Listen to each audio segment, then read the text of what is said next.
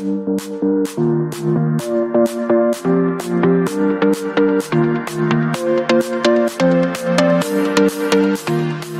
this paper, we studied the effects of particularism on employee outcomes, and um, we also studied if there were any attenuating or enhancing factors uh, on this link between particularism and employee outcomes. So um, we wanted to address two research questions, or better, to investigate two research questions. So the first one was, what is the effect on um, commitment and perceptions of justice on employees of uh, particularism practices. This is when managers favors friends, uh, family, colleagues over meritocracy practices. The second research question that we wanted to investigate was about any factors that could shape the relationship between particularistic practices and employee outcomes. What we did so we did this um, study, this um, uh, paper, because research is, is scarce with respect to how particularistic practices impact employee outcomes and specifically how they impact commitment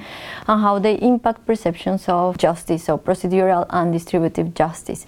Um, there is also not ma- much research uh, that investigate how those negative effects of uh, particularistic practices can be attenuated.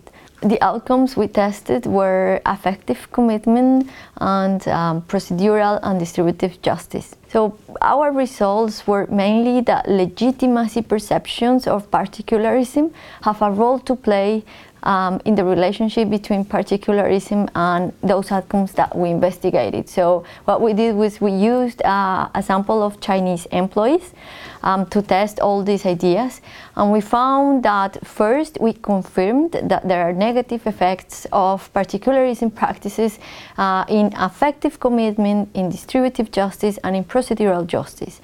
And then we further found that legitimacy may moderate, so may attenuate this negative relationship, but for employees working in non family businesses only. So let me illustrate these findings with an example. So take the uh, case of Jean, a person that works for Soup & Co., with just a fictitious name, for a private supermarket chain. Um, if Jean perceives that his managers at Soup & Co. favor friends or colleagues for um, general human resource practices, um, then he will see his commitment to the organization diminished. He will also perceive that the organization has poor uh, practices in, ter- uh, practice in terms of how fair the organization is. However, if Jean believes that favoring colleagues or friends it's okay. And this can be for any reason. It can be because in the past he has also favored or helped his colleagues or friends uh, in professional situations or because he has this uh, deeply feeling or belief that it, you should always help your close ones. Um, then these perceptions of particularistic practices will not have that negative effect in Jean's uh, commitment uh, in the organization and in Jean's perceptions of justice.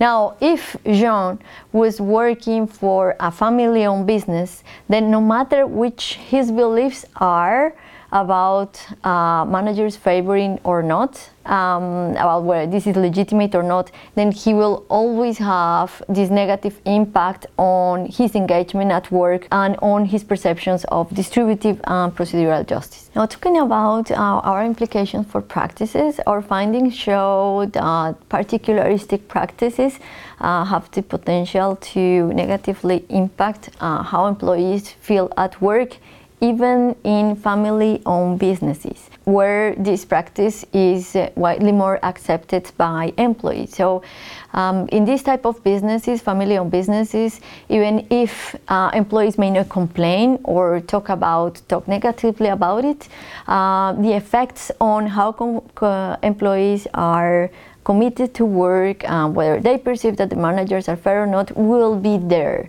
Uh, so companies should not believe that just because they see this behavior as legitimate, then they will not have any negative impact.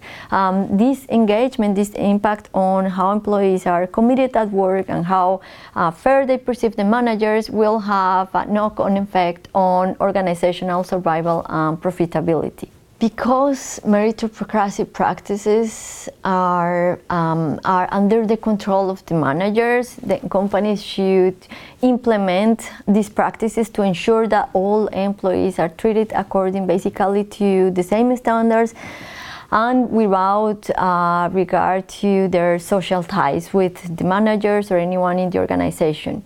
Meritocracy practices have thus um, the power to uh, affect or to positively affect how employees are committed to the organization and their perceptions of how fair managers are with them.